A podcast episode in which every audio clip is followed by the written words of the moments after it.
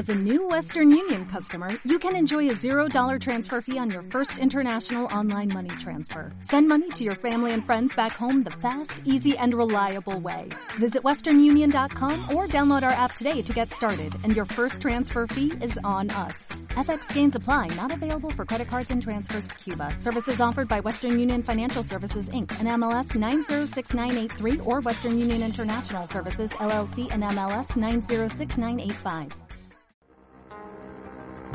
No hay nada como una conversación entre amigues. Y aquí somos más que eso. Bienvenido a la comunidad de Lesolistas al Aire, un programa hecho por y para Radio Escuchas. Ven a hablar de cuanto tema se te ocurra. Porque todas las voces tienen cabida. Y esto comienza en... 3, 2, 1.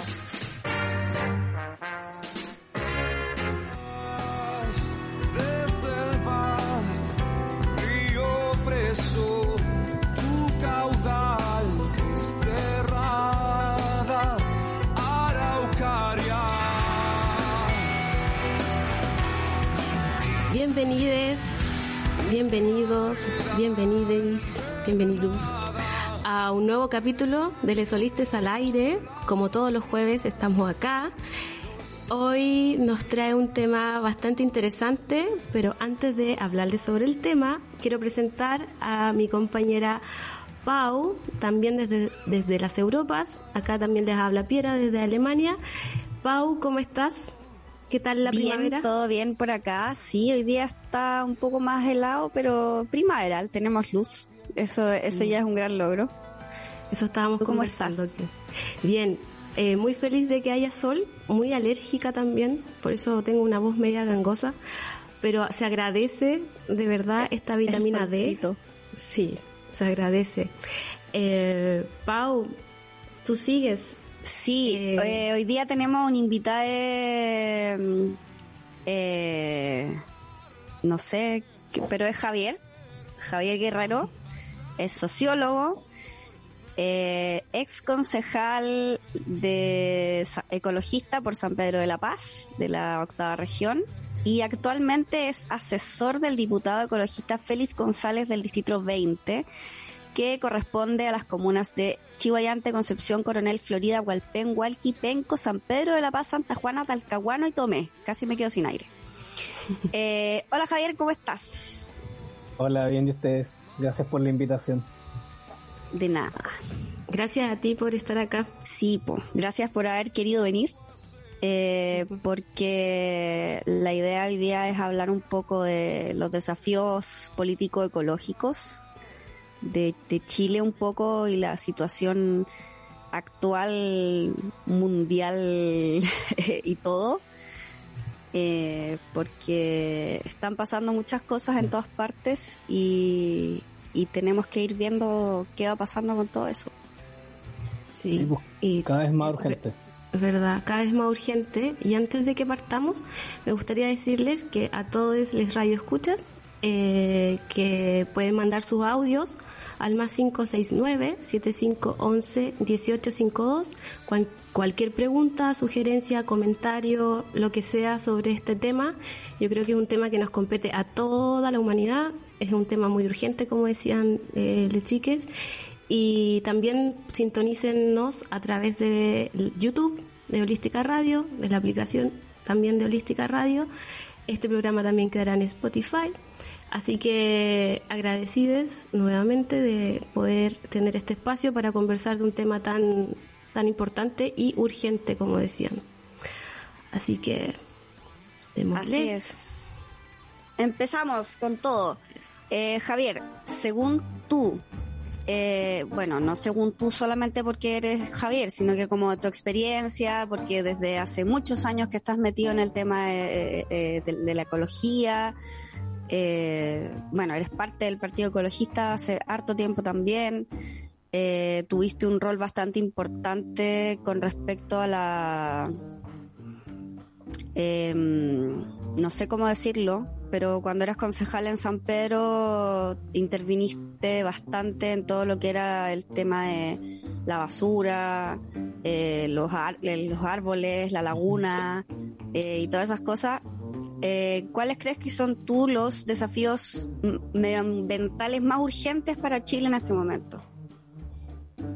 Mira, bueno, lo de la, justamente lo, de la urgencia es porque cada vez que se juntan los países, al menos a nivel como a nivel mundial, es como vamos en la 27, la COP27 que va a ser ya es lo que tiene que ver con el, con el clima. Em, y cada vez como que los científicos van precisando su precisando y haciendo más poniendo más así como presión de oye ya pues esta vez hay, que ponerse las pilas bueno ahí hay un par de países que tienen más responsabilidad que otros Chile en términos de lo que es como eh, la contribución a como al, al cambio climático en términos de las emisiones eh, no es relevante en términos de la como porcentualmente, pero porque tienes a China, la India, Rusia, muchos países, eh, Estados Unidos, em, mm. gigantes, pero pero claramente se puede aportar en términos políticos y dando el ejemplo también, y porque somos como los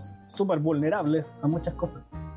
Em, y a nivel local se pueden hacer también eh, muchas iniciativas, pues, así como desde la...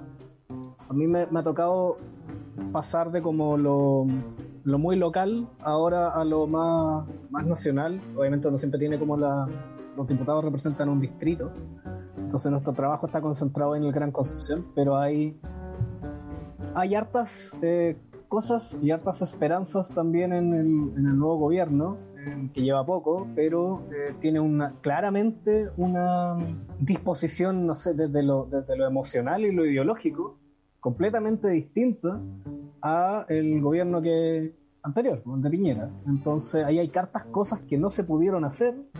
Que, mm, por ejemplo, el Tratado de Escazú fue lo, primero que, hizo em, el presidente Boric a firmar, como una de las primeras cosas en términos ambientales. Y eso, eso acelera muchos otros procesos. Ahí podemos detallar algunos. Pero, mm, pero, por ejemplo, mencionar algo que creo que que de repente sale de lo técnico. Creo que lo más importante ahora creo que es generar un montón de, iniciativas, ojalá locales, que uno pueda como vecino, como ciudadano, como meterse en eso para no generar tanta como esta ansiedad climática. Que al final es que tú ves siempre que está todo mal y vamos y el apocalipsis, entonces em, ¿qué hago? como más allá de retuiteo, me preocupo, reciclo, hago cosas individuales, pero pero lo más importante creo que es generar como esta instancia eh, que se ligan obviamente desde la política pública a nivel local para poder tener este sentido como de incidencia, de que estáis como eh, aportando y también comunitariamente. Claro, sí. Un poco involucrarse e involucrar a, la comunidad, a lo más local eh, en, iniciativas en pro del medio ambiente. Porque claro, como dices tú, yo de repente uno dice, puta, estoy reciclando todas las putas botellas plásticas, pero resulta que a, no sé, 100 kilómetros de acá hay una empresa que produce no sé qué cantidad de toneladas de CO2 al día. Y yo reciclando mis botellas. Mm. Entonces, claro, sucede eso y uno empieza así como, puta, mm, mm, reciclo o no reciclo. ¿Qué, ¿qué importan mis botellas? Claro. Claro. Eh, y de hecho, agarrando, agarrándose de eso, con lo que decías tú del acuerdo eh, de Escazú, supone que el gobierno de Boric, o sea, se supone que Piñera se salió de este tratado, o sea, cierto, como que lo primero que hizo fue salirse de ahí, y ahora Boric hizo como de nuevo tratar de adherirse a este tratado, ¿no? En el fondo no es que todavía se haya firmado, es lo que tengo entendido, ¿no? ¿Nos podrías explicar un poquito más cómo de acuerdo a, lo que hizo Boris, cuáles serían los beneficios a futuro. Por ejemplo, lo mismo que tú estás hablando ahora del tema de la participación ciudadana, que sea también como un derecho. ¿Qué, ¿Cuál crees tú que, va, en qué va a implicar en el fondo este tratado a Chile y a Latinoamérica y el Caribe en general? Como, si nos puedes ayudar con eso. Bueno, el, Chile fue el, como eh, uno de los promotores junto con Costa Rica mm. desde el 2012, eh, como si uno puede decir así como los ideólogos, negociadores incluso del tratado, eh, buscando que el resto de... porque es bien, es bien latinoamericano, por decirlo así, el, el origen de esto, eh, buscando que el resto de los países también lo, lo suscribieran. Y mm, el problema es que justo cuando venía la, el proceso donde había que ratificarlo, eh, estábamos en un gobierno de derecha, probablemente, claramente por empresa, y, y ellos Mm. estaban más por esto de firmar las cosas que son el TPP, que, es, que son las antípodas y todo lo contrario al, al, al de Escazú. Mm. O sea, como que las empresas nos demanden por, por eh, no poder generar eh, utilidades, ¿cachai? Como porque el Mm. Estado le pone Ujú. muchos repartos, como si fueran a perder plata por eso. Eh, versus el Escazú que sube los estándares. Entonces, no, está es- el tratado ahora, eh, eh, Boric lo que hizo en marzo, así como una vez as- asumiendo, un par de días después, fue firmarlo, pero, pero lo que tiene que pasar ahora es que eh, tiene que ratificarse por el Congreso. Está, y ingresó como un, eso sea un proyecto de ley. Y el proyecto de ley ingresó eh, ingresó rápido y ya se aprobó eh, en la comisión de eh, ayer, de hecho, ayer eh, se tuvo como sus últimas pasadas, se aprobó por 11 de 12 votos que en las comisiones que medio ambiente, ciencia y tecnología eh, y relaciones exteriores. Los únicos que votaron en contra fueron los republicanos en las tres comisiones. Eh, obviamente a la extrema Novedad. derecha no le, no le interesa eso. Qué claro. raro. Breaking news, breaking news. Eh, y la típica esto de como que, oye, pero es que Bolivia nos va a demandar eh, por Bolivia, siempre es como Bolivia y Venezuela. No es como que no hubieran más países en el mundo. Eh, entonces eh, va, va en proceso. Ahora después eh, probablemente en los próximos, en la, en la otra semana, eh, vaya a estar en tabla en la, para que se vote como en general en la sala. Y ahí pasa al Senado y después tiene que volver al último trámite a la Cámara de Diputados. Entonces, yo creo que van a ser un par de meses. Eh, ojalá que no se dilate en el Senado, como tiende a pasar. Y ahí ya estaríamos llegando a la, la meta. La meta es como llegar a la COP27, que es en Claro, Escocia. en, noviem- en noviembre, ¿no? En noviembre, sí, sí. creo que es noviembre. sí. Eh, como con el tratado firmado, sí, como tratado ratificado. Mm. Ah, ok. O sea, en el fondo se firma eh, la idea en marzo y ahora es el Congreso el que tiene que hacerlo ley, si no entendí mal. O sea, eh, Para- eh, es tiene que pasar así. por ahí, tiene que pasar por el Congreso. Pero después, claro, viene toda la el, el cambio legal, que ahí viene lo más interesante de Escazú, que justamente forta- es fortalecer cosas. ¿Y qué, qué, qué tipo de cosas fortalece Escazú para Eh, no. Chile? no innova, así como en generar nuevos derechos, nuevos principios, como que ya los tenemos al menos legislativamente en, en lo que es el, la ley ambiental, pero eh, claramente fortalece lo de la participación ciudadana, tú, así como eh, se, ha, se ha hablado mucho de esto de que hoy día tenemos el derecho a vivir en un ambiente eh, eh, libre de contaminación, que, curiosamente es algo que puso el, eh, la constitución de Pinochet, así como, pero es libre de contaminación. Eh, y eso es una métrica, como que si tú- no, como que la gracia de Escazú es que habla de medio ambiente sano, entonces son más amplios y simplemente estar o no estar contaminado, como que, Claro. que sería como un mínimo. Eh, por otra parte, eh, por ejemplo, lo que te da es cuando, cuando viene un proyecto y se somete como evaluación ambiental, te permitiría tener alternativas de, de- de u- ubicación del proyecto. Que es como hoy Ah, día tú perfecto. simplemente opinas sobre la que la empresa dice, este es el lugar que creo que es mejor. Eh, Defensa, lo valga la redundancia, los defensores ambientales, hacer pedagógicos los procesos también, que no sea como este tremendo documento técnico, ¿cachai? De 500 páginas que nadie entiende y más encima tenéis 10 días para pedir la participación ciudadana, es como ni siquiera he terminado, leer, ni siquiera lo entiendo. Mm. Entonces, Claro. esa, esa es la gracia, información más entendible, más trámites para reclamar.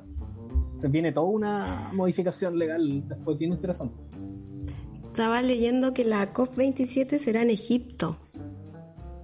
¿La cambiaron entonces, Glass? Sí, lo estaba leyendo ahora. Mira. Que, eh, me parece súper interesante el tema, a mí del, del Escazú, el tema de la participación ciudadana en temas medioambientales.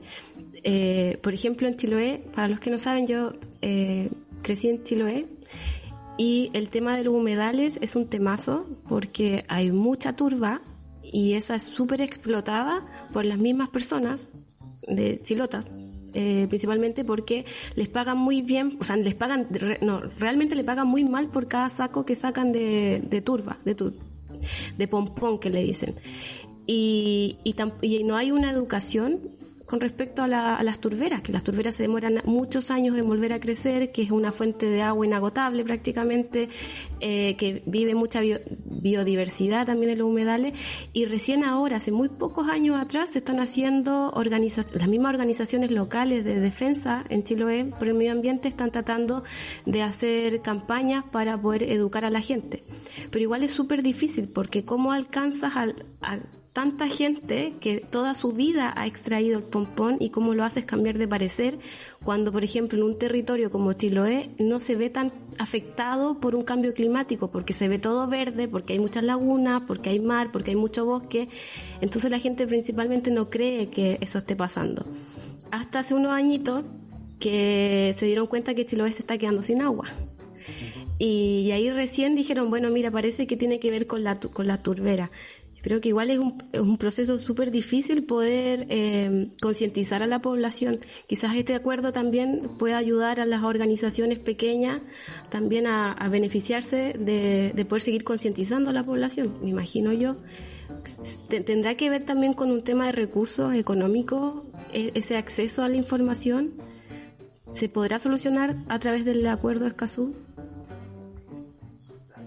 Sí, de, seguro lo que si cambia la legislación y como eh, firmado, o sea, como ya ratificado Escazú entrando en vigencia, hay que em, hacer que la legislación sea coherente con él. No, no es como que haya que em, inventar la rueda, sino porque ya hay cosas que ya, que ya tenemos como de las legislaciones del vecindario. Chile está bastante como avanzado, pero hay cosas que se fortalecen, como por ejemplo que haya mm, que tú puedas ir a hacer eventualmente puedas ir a hacer consultas a el servicio de evaluación ambiental y que también te ayuden un poco a hacer las observaciones ciudadanas porque porque pues, lo que te decía de repente estos estos estudios de impacto ambiental o declaraciones de impacto ambiental son muy tecnificados. Entonces es difícil que la ciudadanía ahí em, se meta tanto en ellos o, o se mete solamente en parte de ellos se pudiera eventualmente haber un una, mm, recursos destinados a mayor personal mm. que también hayan personas que eh, ayuden a y te, sea un poco como el eh, ayuda técnica básicamente. Claro. Como saber eh, es, no sé quiero proteger un cuerpo de agua qué tengo que hacer mm. dónde tengo que ir a, a quién puedo recurrir cuáles son mis oportunidades, amenazas, así como una especie de que te ayuden en eso. Sí, y en eso igual tiene mucho que ver la población porque me estaba acordando de, del lugar donde viven mis papás. Ya, perdón que me meta en la humedal, es que a mí es un tema que me gusta muchísimo. Eh, mis papás viven en un humedal y hay una, y hay una laguna. Entonces, lo, hace muchos años atrás, cuando ellos recién compraban el terreno, ellos querían proteger esa laguna, pero era súper engorroso entrar a la protección porque eso significaba tener que hablar con toda la gente, decirles por favor no talen, por favor no saquen pompón, y era echarse a los vecinos encima.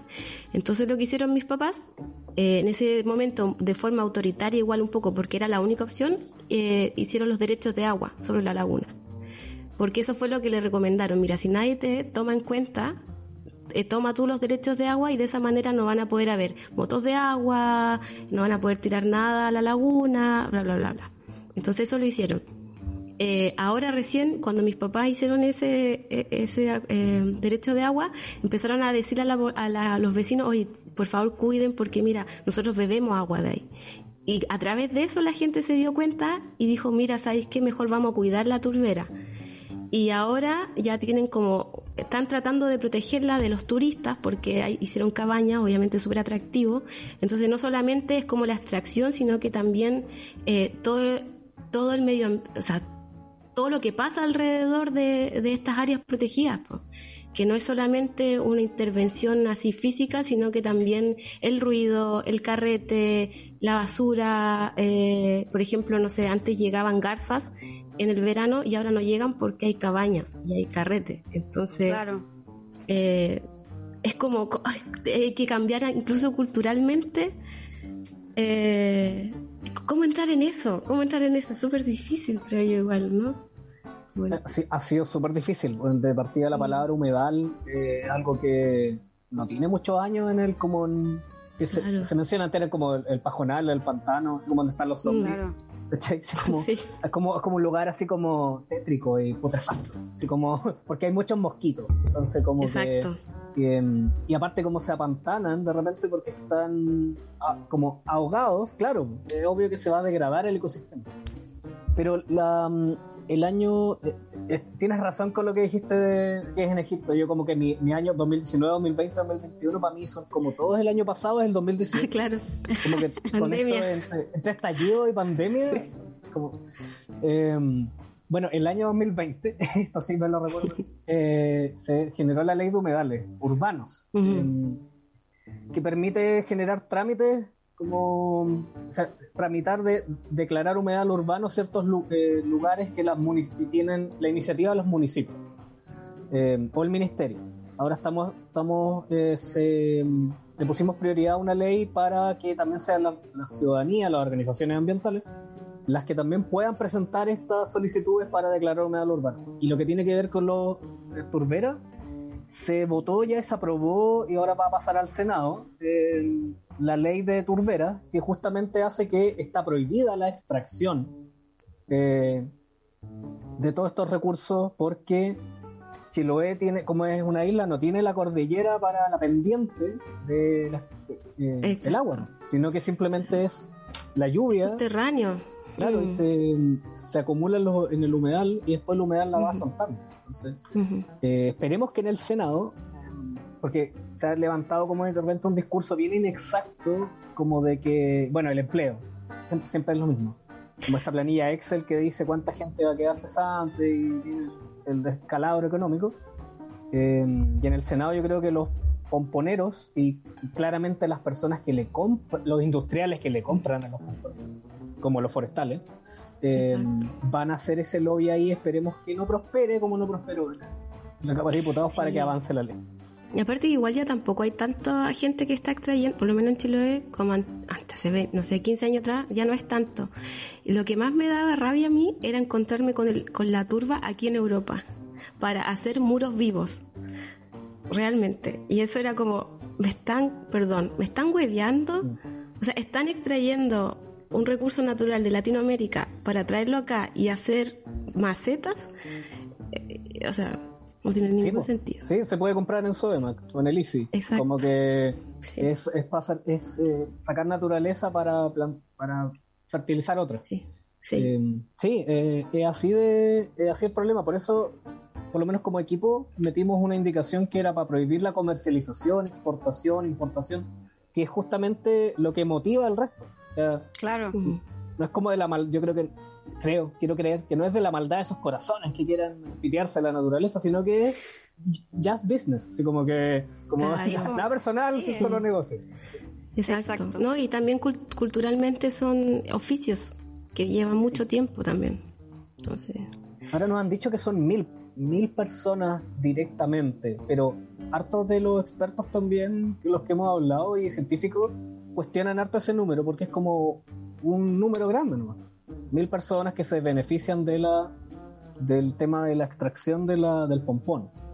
mm, pero no hay ninguna cifra con lo que podamos hablar. De hecho, cuando hemos visto lo, eh, como la, lo que habla el Ministerio de Agricultura o las cuestiones del Servicio de Puestos Internos, como que no hay, no- ese número no es que, está claro. claro, y además que son, son trabajos que no tienen un contrato o algo así. Yo me acuerdo que la gente en Chiloé que la extraía era como, oye, tú tráeme, te pago en catch.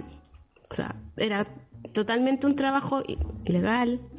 Eh, Informal. entonces, como- informal. claro. Ilegal también ahora, ah, Informa- y- pero informal. De hecho, yo me autofuno, yo también lo hice cuando chica, porque una compañera mía del colegio, te digo, primero medio, no cachando nada, eh, me dijo, oye, vamos a sacar pompón porque nos van a pagar, no sé, por dos lucas, Claro, es como un pituteo. El pituteo. un pituteo. local. Sí, Claro, y te dicen que hay como, pero si lo pensáis, el, el beneficio económico para la persona que saca el pompón es una caca. Mm. sí, po. Y, y detrás de eso hay un beneficio económico bastante mayor. Mm. Claro, si tú como que todo esta, si se exporta, claramente cuánto le están, a cuánto se vende allá en allá en Europa y cuánto le pagan al, al compadre que la madre que lo trajo, que lo sacó. así. O sea, en ese tiempo eran 500 pesos por saco. Eso. Debe venderse a mucho más. en- Ah, muchísimo en- más. en- en- en este Muchísimo. macetero así. Claro, de bonito. Es como lo que sacan uva, po, o como cualquier, cualquier productor primario, Claro. le, le pagan un poquito y después cada vez que va un camión eh, o un transporte, ahí se va encareciendo mientras cada vez que pasa por distintas manos y al final se mucho. Y el último que vende yo creo que es el que se llama De todas maneras, ese soy aquel que se lleva el recorte Mm. más grande. Exacto. Oye, y Ay. siguiendo con, con los humedales, eh, ¿cómo va la protección de los humedales en el distrito, distrito 20? ¿Y quiénes, no dijimos cuáles, dijimos quiénes son las principales amenazas? Eh, bueno, eh, eh, de- obvio que son las inmobiliarias. Eh, las inmobiliarias son las que a lo largo de todo el tiempo son, han com- compraron estos terrenos porque son, como son inundables y nadie los quiere, Mm, porque como que no se puede hacer nada porque se te- el terreno se liquefacciona, entonces es obvio. Eh, Bueno. Es barato, lo compraron barato y después lo que hacen es rellenarlo, eh, secarlo, rellenarlo, pitearse la biodiversidad y eh, aumentar el riesgo de inundación del resto de la población que está a los lados y venderlo súper caro para hacer casa y de hecho hasta el serbio también, de más que, o sea, estamos seguros que ha participado en eso, así como viviendas sociales en lugares Mm. que son ambientalmente súper precarios. Y Qué bueno, bonito. con nombre y apellido, Aitue, eh, Maesal, Valmar, eh, todas estas empresas que después se inventan premios también de la sustentabilidad y se los dan entre Ah, mismos. claro. Sí, sí, Eh, pues claro, y después para el terremoto las casas se les hunden en, los- en los humedales Claro. re- eh, que, están- que rellenaron así, quedan así las casas. y quedan ahí tumbaditas para siempre. Esa- esos son. Eh, ¿Y qué se hace contra ellos? Bueno, el tema es también aquí hay complicidad de... Habiendo, habiendo trabajado en un municipio, hay complicidad de los municipios. Porque pudieran... Porque el, la- el mercado hace lo que está regulado. pues, Entonces, eh, el plan regulador es justamente para eso. Regular, no regulador, lo, urbanístico. eh, es para no hay que no, ningún ningún humedal debiera estar permitido el uso inmobiliario por lo pronto así como ni comercial ni nada Mm, es para protegerlos es parte de la ciudad hay que hay que abrazarlos como el hábitat la casa de otras especies entonces eh, acá iba avanzando lentamente eso pero con la ley de humedales hay algunos municipios sobre todo en el distrito 20 diría Coronel eh, eh, es la comuna que más ha presentado humedales a, que estén declarados como humedal urbano y eso Ah, hace wow. que se avance el proceso. O sea, lo ha hecho. Conce también, Talcahuano está en oro, pero quien más rápido lo usó fue Coronel. La Laguna Sí, porque- Vendaña, no sé, que está fuera del... mm. Claro, porque eso está, es- o sea, qué bacán que lo estén haciendo porque eso también eh, deja precedente para las otras comunas, no solo en el Distrito 20, sino que en, en todo el resto de las partes de Chile donde hayan lagunas, humedales o cualquier cuerpo de agua a proteger.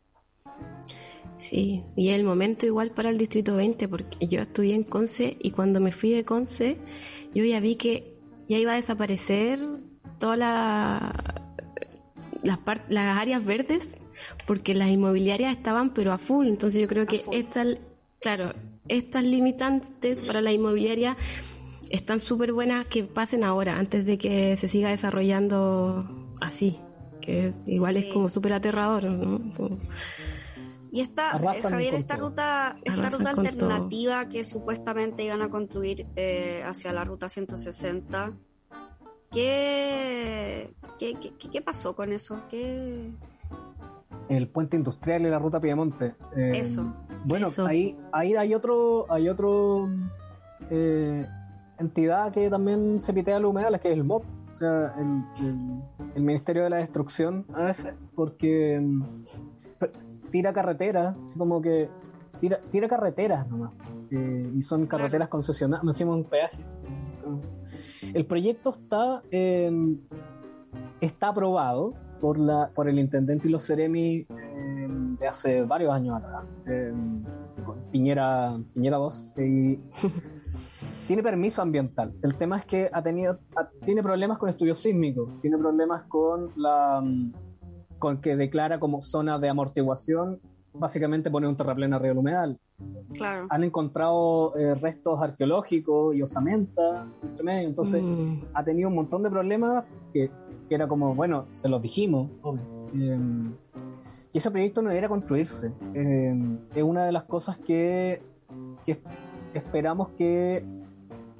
eh, porque presentamos, al final, como esto no funcionó en lo administrativo, presentamos ya un recurso judicial. O sea, vamos a ir a la corte, mm, a los tribunales ambientales en, Mm. en Valdivia. Eventualmente van a hacer esa- esos procesos. Y lo que sea, la Corte Suprema. Vamos viendo que mm, de repente la institucionalidad, como no da la institucionalidad, bueno, lo judicializa. Claro. Así que esperemos Claro. que se caiga, porque encima el proyecto es como para resolver los tacos. Claro, toda la gente tú le dices, vamos a acabar con los tacos con una ruta concesionada. Y es mentira. La ruta concesionada es para los camiones de las forestales, va a aumentar Exacto. la especulación inmobiliaria. ujú. O sea, no, es, no es. para que la gente se movilice porque queremos que anden más rápido y que duerman más horas en la mañana. Eh, no es para eso. Entonces se llama puente industrial. Claro. Claro, es para que los camiones no pasen entre medio de la ciudad nomás. Como que tengan su. Sí, Entonces, obvio. Esa inversión hay que ponerla en más biotren, más ciclovía, Mm, mejor frecuencia de las micros, conectar calles que no están conectadas, como por ejemplo Candelaria con Boca Sur, por arriba del humedal, así como, eh, Mm. algo, algo piola, una intervención, una intervención eh, decente Amable. claro.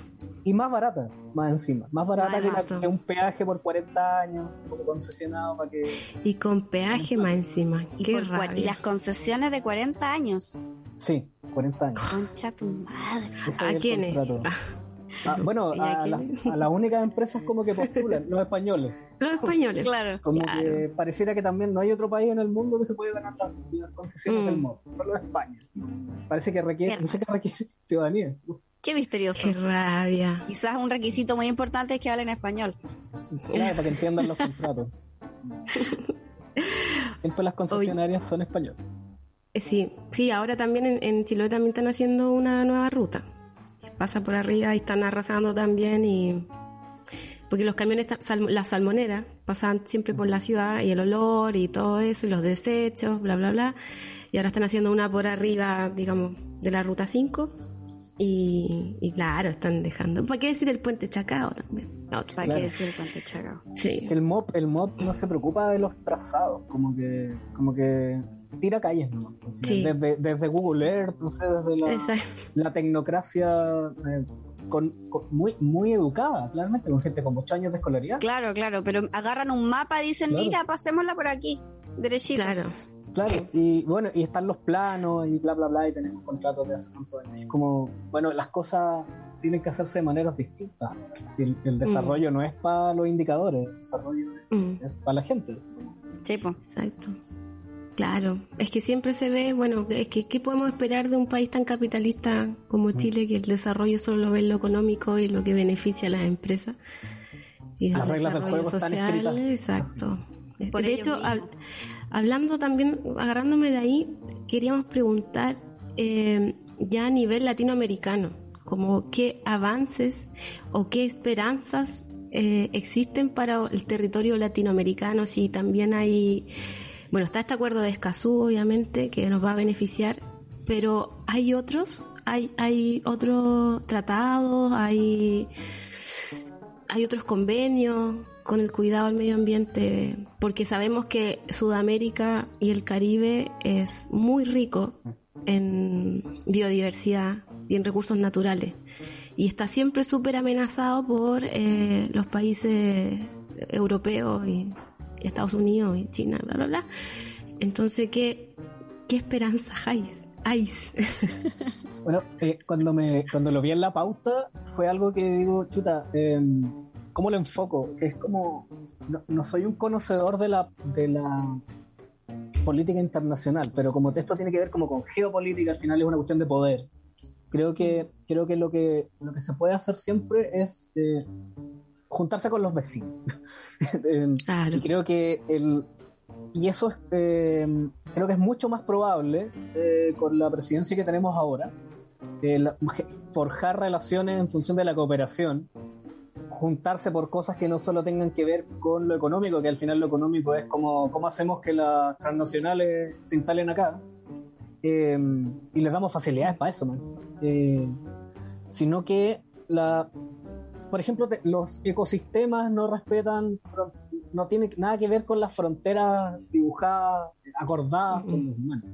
De repente, de repente sí se hacen eh, regional, como que se regionaliza o se zonifica en función de, claro, está el río, todo eso, pero, eh, pero ya cada vez más como estamos tan conectados, eh, la, cordillera, el Amazonas, son cosas que hay que enfrentar como mancomunadamente. Entonces, yo veo con, a ver, veo con esperanza esta, esta idea de como, no, no el, no el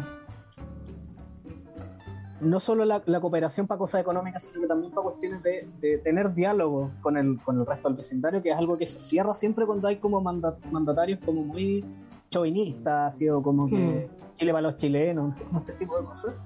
Em, que no significa tampoco como eh, legislar y, gobernar para el resto, sino que mm. es que hay problemas en común, sobre todo los ambientales, que se, enfrentan en común. Entonces, por ejemplo, Escazú va a permitir que cada cierto tiempo los que van, eh, los adherentes del pacto, los, que hayan suscrito el pacto, que va como, ya creo que eh, va bastante avanzado en lo que tiene que ver con el eh, Sudamérica, en el Caribe hay más problemas, como de quienes han firmado, ¿no? Venezuela, por ejemplo, así como que no, no, no, creo que le importe esto, porque hay países también muy extractivistas que dependen de eso. claro. Entonces esto va a avanzar a que estos países se vayan juntando y así como están las COPs de, del, Acuerdo París, de Río, de, que vienen de, esa, de esa línea, también van a haber COPs, ya hubo una el, mes pasado, en abril, sobre el, sobre el acuerdo Escazú. Entonces ahí los países van a poder ponerse de acuerdo en cómo van subiendo los estándares. Mm. Eso es muy bueno, que haya una mm. conversa vecina, del vecindario en términos ambientales. Claro, porque igual se comparten muchos territorios en común, o sea, por ejemplo, la Patagonia la compartimos con la, compartimos, la Patagonia no es de nadie, nada es de nadie, pero se comparte con, con, Argentina, entonces como imagínate si en tu parte de tu territorio pasara algo en la Patagonia, también va a afectar al lado. Entonces, tiene que haber un diálogo. Es verdad lo que dicen, más que un acuerdos políticos, yo creo que Latinoamérica le tiene mucho miedo a juntarse, como en todo sentido. ¿ah? Sí. Aquí yo quiero colgarme de lo que dijo Javier de rescatar esto de conversar con los vecinos.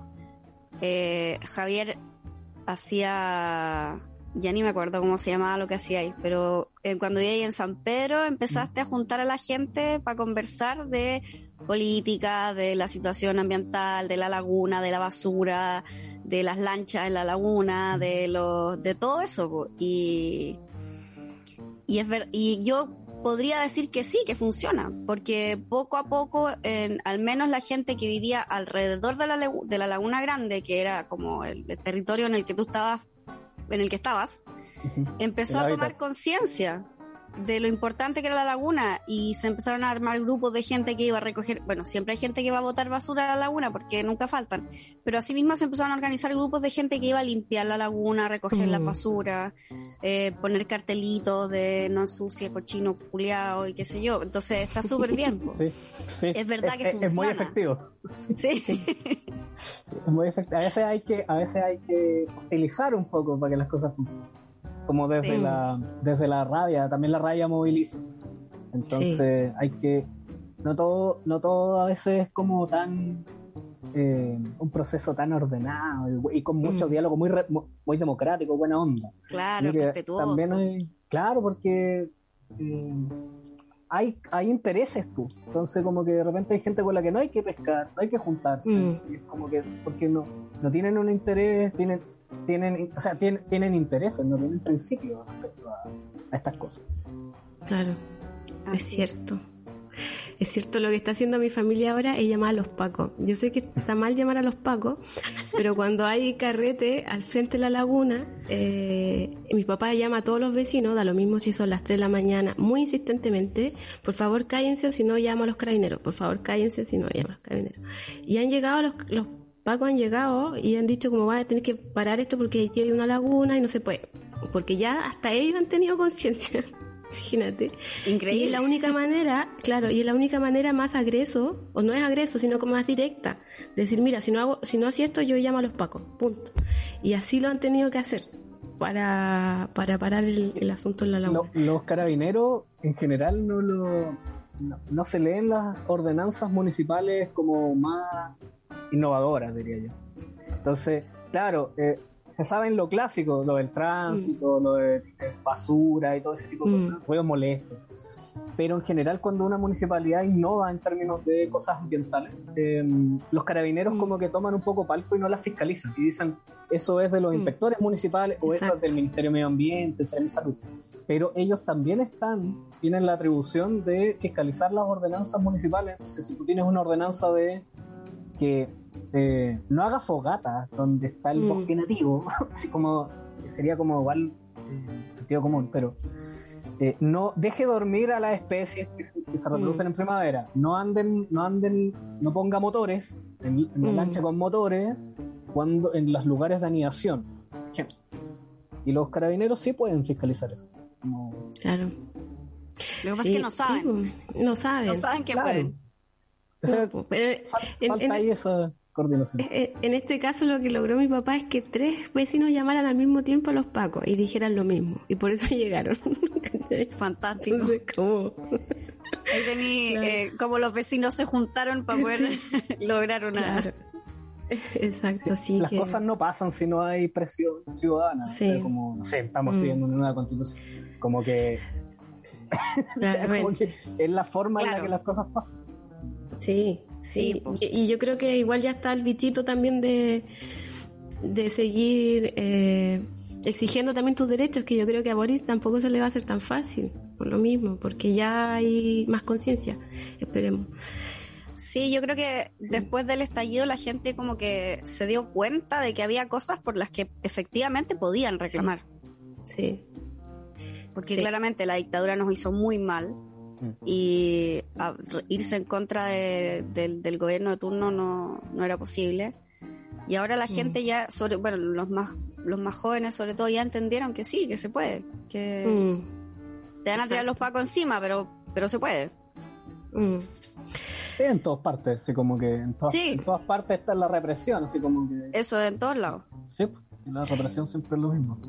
Es Sí. lo mismo. Mira, Paco son Paco en todos lados. Sí, en todos lados. Sí. Oye, y con respecto al- a la nueva constitución, eh, ¿cómo afecta a la protección del medio ambiente los artículos que hasta el momento están aprobados de la nueva constitución? Ya, eso, eso va, eh, ha, sido, ha sido una telenovela. Yo me la veo eh, porque, porque como, como que se aprueba, yo creo que se va a aprobar la nueva constitución. Eh, después hay que hacer los cambios legislativos. O sea, hay que hacer que todo el entramado de las 22.000 leyes que hay, así como para poner un número como de las leyes, el número que le ponen a las leyes que van saliendo, Sí, eh, tienen que ser coherentes, van a quedar eh, inconstitucionales o incoherentes con la constitución, algunas van a sobrevivir. sí. Es, es interesante saber qué viene. La, mm, la Comisión de Medio Ambiente comparte, o sea, es medio ambiente eh, y, y los temas del modelo económico. Entonces, ha sido la comisión que ha tenido, yo diría, junto con la de forma de Estado y la de sistema político, las que ha tenido más dramas de lograr acuerdos en términos de lograr los dos de los dos tercios de eh, la votación en el pleno, que es como donde se vota todas las Eh, entonces, eh, hay cosas bastante buenas hasta el momento que no que eh, han aprobado en el que se han logrado aprobar en esta comisión que han pasado al pleno. Por ejemplo, reconocer la crisis climática, así como que está explícitamente eh, abordado ese tema y que tomar me- el Estado tiene que tomar medidas para ello. Los animales tienen especial protección. eh, se habla de un artículo sobre la biodiversidad, el acceso responsable a los lugares, como lo que hablaban ustedes hace poco, esto como de no carre no, ¿cómo de estar carreteando al lado del, así como al lado de los juncos. como, que, como que igual es como, está bien, puede ser, pero, pero ya basta, de repente como que puedes carretear en otro lado. Claro. Eh, ese tipo de cosas como acceso responsable a los lugares naturales, eh, Mm, principio de progresividad, como que esto de, de no regresión, que es como de mm, lo- que las cosas vayan avanzando en la protección de la naturaleza y esto de la acción climática justa. Eh, acción climática justa es como lo que hablamos al principio, como de no me no me, no me cargue la no me cargue esta culpa individual de como que no, no reciclé una botella si, o, me, me, me un minuto más en ducharme. Si, si el 80% no sé, el 75% de la- del consumo de un recurso está en, en la parte industrial y probablemente como hay monopolios industriales probablemente tiene no sé cinco personas como de la del mismo apellido eh, que son los que profitan de eso entonces como no me diga, por favor, por favor, no contribuya a la desesperación, a la desesperanza, Claro. diciéndome que tengo que ducharme en un minuto más. Eh, claro. y- sí. Sí. y las y las otras las otras comisiones también como que no hablan, no son de medio ambiente eh, pero hablan por ejemplo la de sistemas de conocimiento que tienen que ver como con cosas culturales ocasionales. Ha hablado de el principio de la bioética también como esto de que puede ser un poco innovador pero igual tiene que ver con respetar no sé por ejemplo pues ahí podemos ver los, los experimentos en los animales como no sé lo de los cosméticos podría ser eh, lo del patrimonio eh, y, de, y de seguro de seguro que también lo de forma de Estado y sistema político contribuye a, a la parte de la ecología política, que es como la toma de decisiones.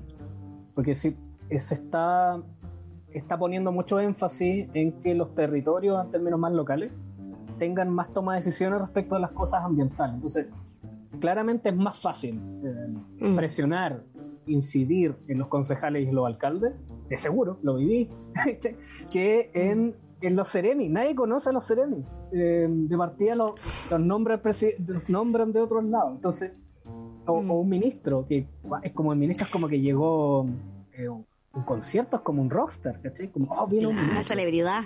Pero no celebridad, tiene idea no de las problemáticas locales, pues las problemáticas locales solamente las vive la gente que está ahí. Entonces, como Claro. no tiene ninguna representatividad. mm, Y esto permite, estas cosas han- le ponen más poder a lo, a lo local. Entonces, mm, de seguro va a contribuir más a que de repente alguna, alguna comuna, algún municipio llega. O sea, tú, tú votas por alguien para que te resuelva problemas. Entonces tú decís, pucha, eh, elegí a estas personas para que me resuelvan problemas locales, para que me resuelvan problemas locales. Eh, van a tener atribuciones para eh, más amplias que las que hay hoy, para poder, por ejemplo, decir, pucha, acá no se puede hacer una carretear, no, no Mm. se puede carretear en el borde de la laguna, por ejemplo.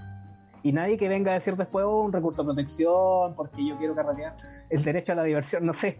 eh, como no sé, pues, cualquier cosa. así que- Claro que se puede- mira. A recrearme. Mira, las clases sociales altas lo hacen, se van a con sus motos de agua a perseguir cisne a la laguna de no sé qué, o sea, como Sí. Cuico con Acuic, sí, pues. Cuico con Acuic. Sí, obvio, obvio. Obvio que sí. Sí, sí, yo estaba pensando en eso porque yo eh, hace muchos años atrás viví un tiempo en la Laguna Chica y está, eh, hay un centro de eventos que hoy en día es un restaurante, creo, se llama Beneplácito, eh, que de martes a sábado la música en aquella época era insoportable. Ahora cuando fui a Chile de nuevo sigue siendo así. Y claro, para la gente que vive ahí es insoportable. Pero ¿y qué pasa con los cines, los coipos, las taguas? Eh, no sé, pienso en... Esos son los, los que se me ocurren así ahora que viven ahí en la laguna. Eh, la música es insoportable, está, como dice Javier, están las zonas de anidación entre medio de, la- de las totoras. eh, mm, y mm, está bueno saber eso de que en realidad los pacos tienen derecho, o sea, pueden eh, eh, como controlar las ordenanzas municipales, porque muchas veces la gente reclama como desde el punto de vista del ruido y los pacos no pescan, Mm.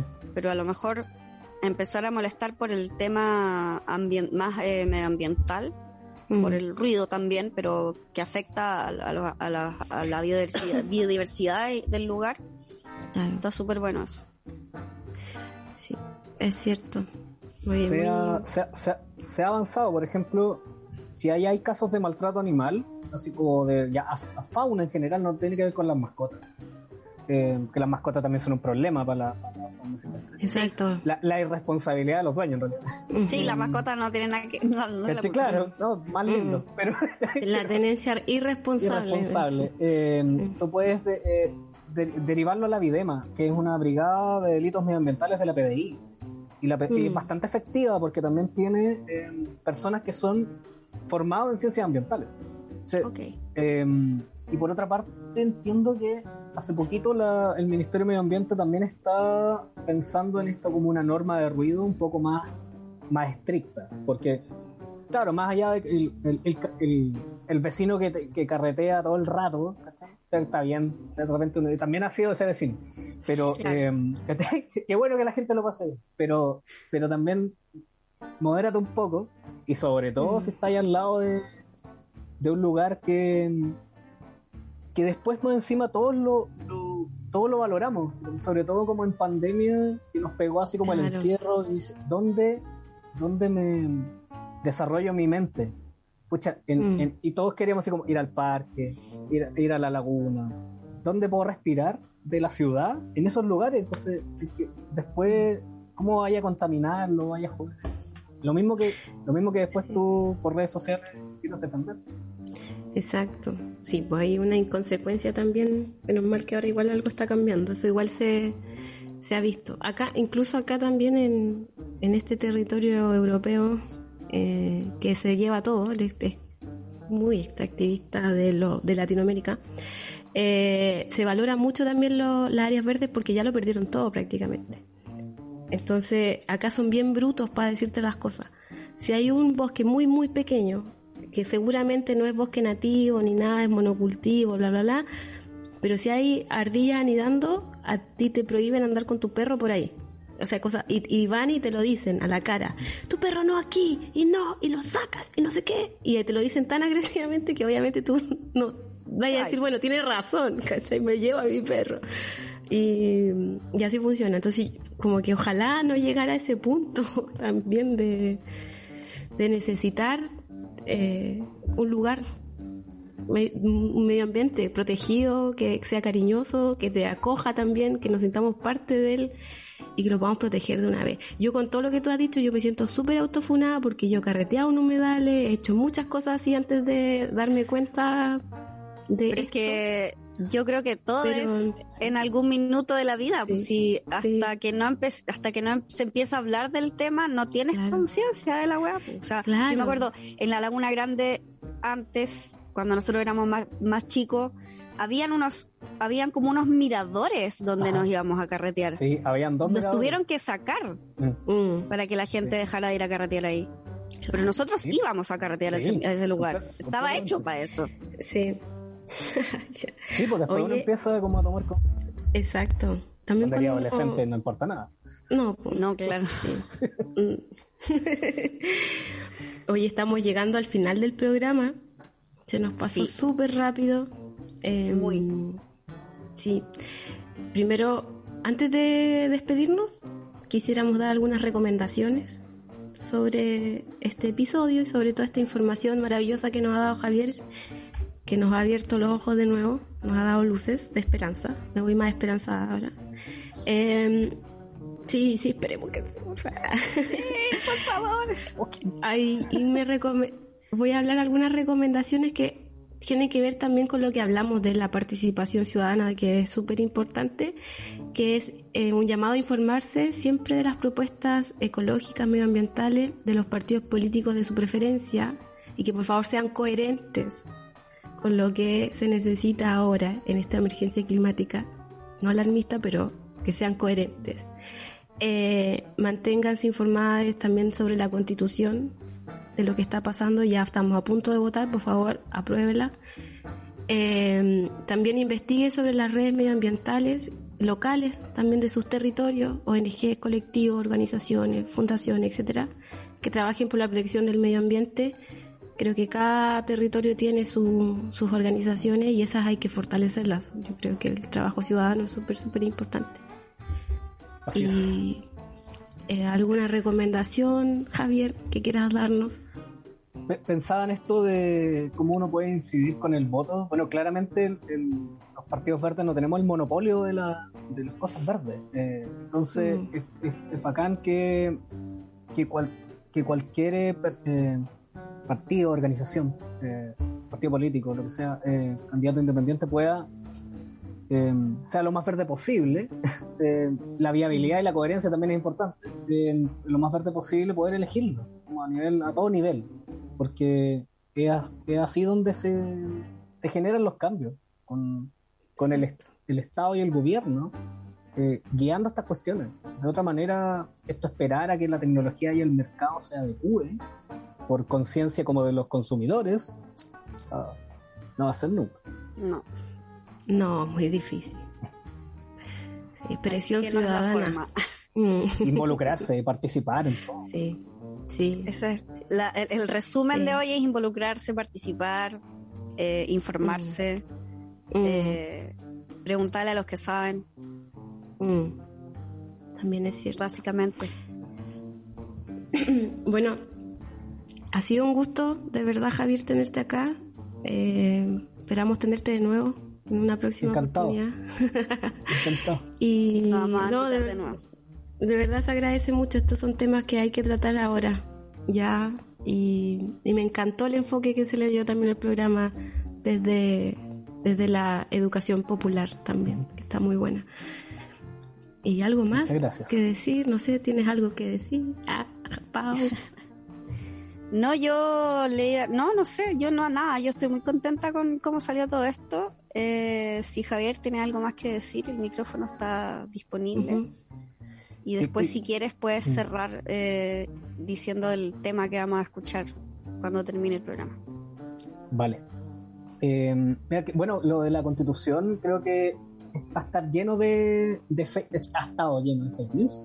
Así que, mm, y de y el, esta como prensa, la- el sensacionalismo que vende mucho, o sea, lo mejor es leerla. Y, y hay una página em, en la cual uno puede ir viendo cómo va quedando el texto, que se llama lee la nueva constitución.cl, todo junto, www.leelanuevaconstitución.cl, que es un trabajo desconozco de quién, pero son personas que han eh, que han ido como compilando el borrador y tú lo puedes leer completamente o por, por tema. Entonces la mejor manera, en la mejor manera, en términos de no estar interpretando lo que dijo no sé quién en, la- en el CNN Chile o en la radio Bio Bio, que, que de repente puede ser cierto, pero, pero mejor, mejor salir de ahí y leerlo uno Sí. y hacerse una opinión.